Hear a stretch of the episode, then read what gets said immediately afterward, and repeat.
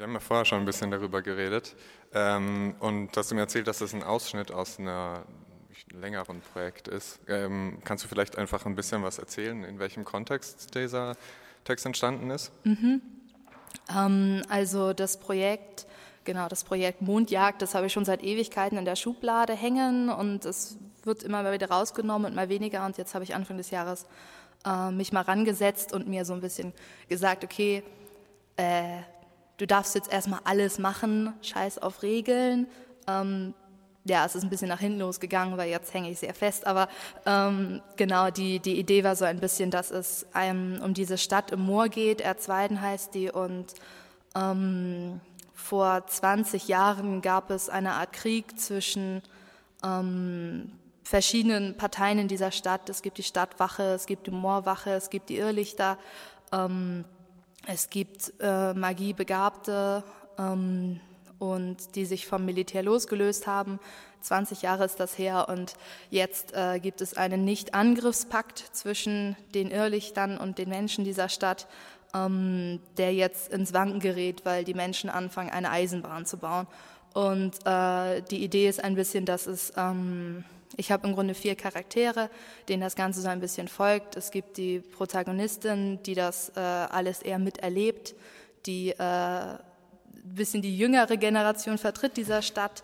Ähm, ihre Mutter, die andere Protagonistin, äh, war mal bei der Stadtwache, ist dann ausgetreten, ist jetzt hauptsächlich verantwortlich für den Bau dieser Eisenbahn. Ähm, dann gibt es die Kommandantin der Mauerwache, ähm, die halt hauptsächlich sauer auf Irrlichter ist. Das ist so bis jetzt ihr Ding. Äh, und äh, dann gibt es natürlich die Irrlichter und es gibt noch einen Erloschenen, einen sogenannten, ein, ein Kriegsveteran von den Magiebegabten, der all seine Kräfte im Krieg verloren hat und jetzt ein bisschen äh, in eine Navigatorenrolle, in eine diplomatische Rolle reingerutscht ist. Ja, das ist so ganz grob die Idee. Ja. Also es scheint mir sehr, also du hast es ja auch gerade gesagt, mhm. dass es sehr an diesen Figuren orientiert ist. Und auch hier am Anfang habe ich den Eindruck, dass man schon, ähm, ja, also ich weiß nicht, ob das Figuren sind, die weiter auftauchen werden, aber auf jeden Fall so sehr den Fokus auf diesen Charakteren hat. Mhm. Ähm, mich würde es interessieren, wie du Zugang, zu, also wie du Zugänge zu diesen Figuren findest. Ähm, hast du zum Beispiel schon eine Welt und platzierst die dann einfach nur da drin? Ähm, oder müssen, musst du irgendwie anders an die Figuren rangehen, damit die sich gut anfühlen für dich in dem Setting? Mm, ah, es ist eher ein bisschen andersherum. Ich habe ein paar Figuren und dann bin ich so, okay, mm, du tickst so und so. Äh, jetzt erschaffe ich eine Welt, die dir richtig Probleme macht und guck mal, was passiert. Das hat alles immer so ein bisschen Laborratencharakter und ähm, ich habe auch irgendwie immer vier Leute. Ich weiß nicht, wie das passiert. Jedenfalls immer vier Leute, die halt äh, in, in einem oder anderen Weg äh, miteinander klarkommen oder eben nicht klarkommen. Also von all diesen Figuren, die ich gerade genannt habe, kommt im Grunde jeder mit einer Figur sehr gut klar und mit einer anderen gar nicht. Und das jetzt so ein bisschen im Kreis. Und äh, ja, ich setze sie so gern zusammen und gucke ein bisschen, was passiert. Und die Welt an sich, das ist jetzt so ein bisschen, das ist das, woran ich gerade sehr, sehr hänge, weil ich so ein bisschen, meinte ich ja auch vorhin schon, so ein bisschen was, was Fantasy-Schreiben angeht, was ich jetzt auch wiederentdecke, sagen wir mal so. Ähm, ich habe ein bisschen eine Pause gemacht, kann man sagen. Ich komme da sehr aus dem, dem Rollenspiel, Foren, Weltenbau, Kontext und äh, das hat mir jetzt ein bisschen ins Kreuz geschossen, weil halt diese Welt äh, bisschen zu ausufernd ist und ich nicht ganz weiß, wo, ich, wo fange ich jetzt an, äh, was, was sage ich überhaupt mit diesen, mit diesen Handlungen, mit diesen Plots. Ähm, ja, also das Problem ist nicht wirklich einen Zugang zu finden, sondern den richtigen zu wählen, sozusagen, mich auf eine Sache zu konzentrieren.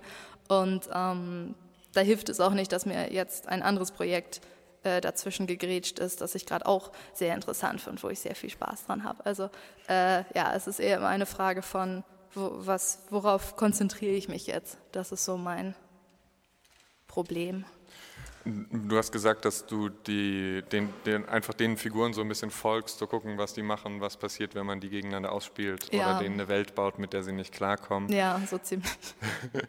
ja, ich, also ich kenne viele Leute, die, die quasi so diesen, diese Beobachterposition dann eigentlich mhm. nur noch einnehmen. Also findest du dann auch, dass diese Figuren dann so eine Art Eigenleben entwickeln, ähm, womit du dann, also was dich dann vielleicht auch selber überrascht? Mhm. Ja, schon, also es gibt äh, doch, doch, ja, doch, kann man sagen. Also ich hatte, ich hatte dann so ein bisschen geplant, okay, schreibst du erstmal das so und so aus der Perspektive und dann, ähm, dann führst du die nächste Figur ein, bis mir aufgefallen ist, nee, die wird das überhaupt nicht mitmachen, diese Figur und äh, die muss schon früher rein und das, ja, es ist immer ein bisschen, äh, es, es, hat sehr viel, ich, ich führe sehr viele Selbstgespräche sozusagen. Ich sitze dann da und so, ist das okay für dich? Darf ich jetzt, kannst du jetzt bitte dich einmal übernehmen? Ich brauche dich jetzt wirklich, einfach weil irgendwie muss Struktur reinkommen und die sind so, mm, nee. Ja. ja, das, das ist das Blöde daran, wenn man den Figuren dann so einen eigenen Charakter gibt, dann sind die auch irgendwann so haben dann keinen Bock mehr darauf, auf das, was man so vorgesehen hat für die. Ja, die, also die werfen zumindest sehr viele Pläne über den Haufen, sagen wir mal so, ja. Aber also, äh, wie gehst du dann damit um? Also das ist ja dann, kann ja dann, gerade wenn man ähm, größere Projekte schreibt, mhm. wo man eigentlich gerne den Plot planen würde oder so, das kann einem ja dann auch so einen super Strich durch die Rechnung machen. Also ist das so eine Sache, die dich so vor große Probleme stellt oder wo man irgendwie so einen Umgang mit mm. erstmal finden muss? Also, mm, mm, ja, schon. Also, was ich halt ähm, zum Beispiel jetzt, also ich, ich plane im Grunde immer nur so halb. Also zum Beispiel, ich habe keine Ahnung, was diese Mutter der Masken will. Ich habe keine Ahnung, was deren Plan ist. Das hat niemand. Ich weiß nur, dass sie aus irgendeinem Grund eine bestimmte Person finden will. Ich weiß noch nicht, wer diese Person ist. Wahrscheinlich eine meiner Protagonistinnen, weil es wäre jedenfalls nett, es würde mir sehr viel einfacher machen. Ähm, äh, aber äh, ich weiß nicht genau, wie das umgesetzt wird. Ich weiß, ähm, ich habe so eine ganz grobe Richtung im Grunde, zu welchen Konflikten es dann führen soll. Ähm, so gewisse Auseinandersetzungen, die die Charaktere miteinander haben. Und jetzt bin ich so ein bisschen, jetzt drehe ich die auf und lass sie laufen und guck, was passiert. Und das Problem da ist halt, dass es dann so ist wie jetzt, dass ich 60 Seiten geschrieben habe und jetzt halt merke, ja gut, es geht jetzt voll auseinander, fangen wir von vorne an. Also das ist so ein bisschen, äh, es, ist, es, ist, äh, es, es kostet hauptsächlich Zeit, so, aber ich weiß auch ehrlich gesagt nicht, ich habe es halt auch schon anders versucht und bin damit nie über zehn Seiten hinausgekommen. Also ich weiß mhm. nicht, ob das einfach so etwas ist, womit ich klarkommen muss, dass ich einfach immer sehr viel Schlacke produziere und dann irgendwas ja. drin finde, ich weiß nicht. Ähm, aber es ist halt auch so ein bisschen, so, also nicht nur ein bisschen, also es ist halt auch sehr viel der Spaß dabei, sich so sowas auszudenken und dann so das Hirn ranzuhaken und gucken, wo es hinläuft und dann äh, versuchen irgendwie ein bisschen was, was irgendwie mitzunehmen, mitzukriegen, was da auf dem Weg liegen bleibt, ja. Ja, ich finde auch, also es sind total unterschiedlich. Manchmal produziert man einfach richtig viel und es bleibt so ganz viel Rest eigentlich übrig ja. oder ganz viel, was dann irgendwie sich doch nicht allzu großartig. Und manchmal hat man dann so super Pläne und es ist dann so total lähmend und man kriegt dann kein einziges Wort auf die, auf die Seite. Aber du hast noch von einem anderen Projekt erzählt, was, was dich gerade äh, einnimmt. Ich finde, so als Absch Abschluss Als vielleicht. Abschluss. Ähm, kannst du ja davon nochmal erzählen, wenn es dich gerade so begeistert. Äh, ja, ja. Das, äh, ja, wie, wie, halte ich das kurz? Ähm, okay, äh, letztes, letztes Jahr im Projektsemester war ich in einem Projekt drin, äh, in dem wir ähm, zehn Seiten Comic machen mussten, beziehungsweise wer wollte, durfte zehn Seiten Comic machen. Und ich habe mich da halt äh, äh, das war so ein bisschen was, weil ich halt auch sehr gerne zeichne und sehr viel zeichne. Und was mich am Schreiben so stört, was ich jetzt auch beim, beim, bei diesem Fantasy-Projekt extrem gemerkt habe, ist, dass ich absolut keine Geduld habe für, also ich habe eine sehr, ich weiß sehr genau, wie alles aussieht. Ich habe richtige, exakte Szenen, wie was, welche Stimmung das haben soll und so. Ich habe absolut keine Geduld, das auszuschreiben. Das ist, das ist natürlich blöd bei Fantasy, was halt auch viel davon lebt. Äh, aber äh, genau, und dann habe ich jetzt aus so einer, aus einem eher so einem Frustimpuls heraus mit diesem Projekt habe ich halt das äh, Comic-Projekt wieder aufgegriffen und ähm, das ist, hat eine viel simplere Idee, was ganz gut ist, weil wir damals ja, es war klar, okay, baut jetzt eine Welt und es sollen zehn Seiten in dieser Welt sein und dann kann man halt nicht so tausend Parteien machen und die Grundstory da ist schlicht und einfach, dass, äh, dass alles unter Wasser ist. Es ist eine Fantasy-Welt, in der alles unter Wasser steht.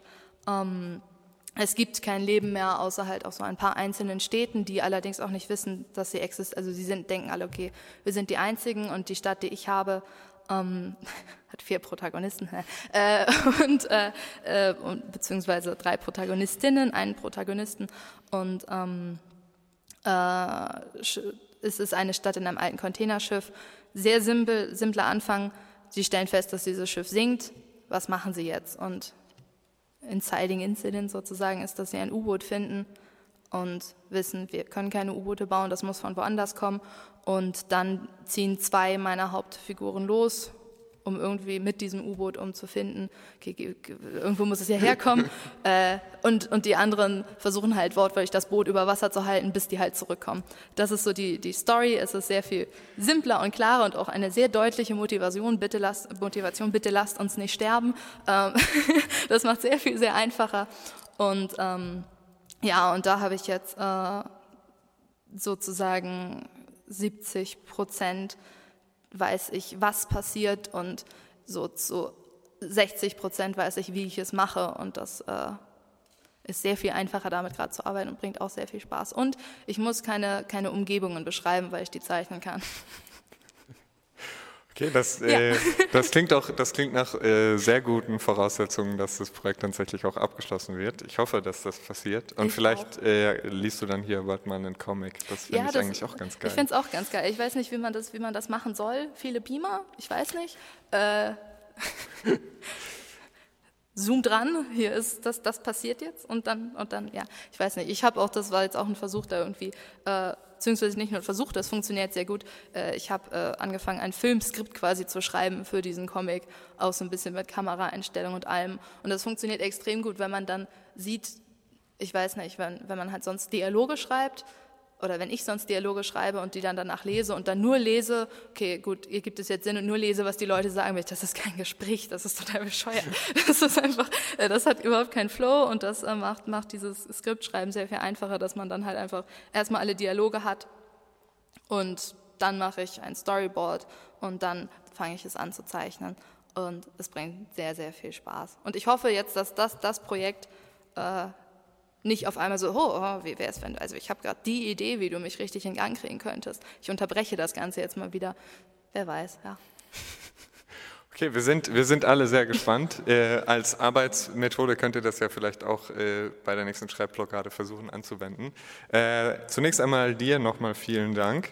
Danke. Ähm, wir machen jetzt einen fliegenden Wechsel. Äh, als nächstes kommt nämlich Philipp nach vorne und wird für euch lesen. Äh, aber vorher noch mal einen Applaus bitte für Freier. Dankeschön.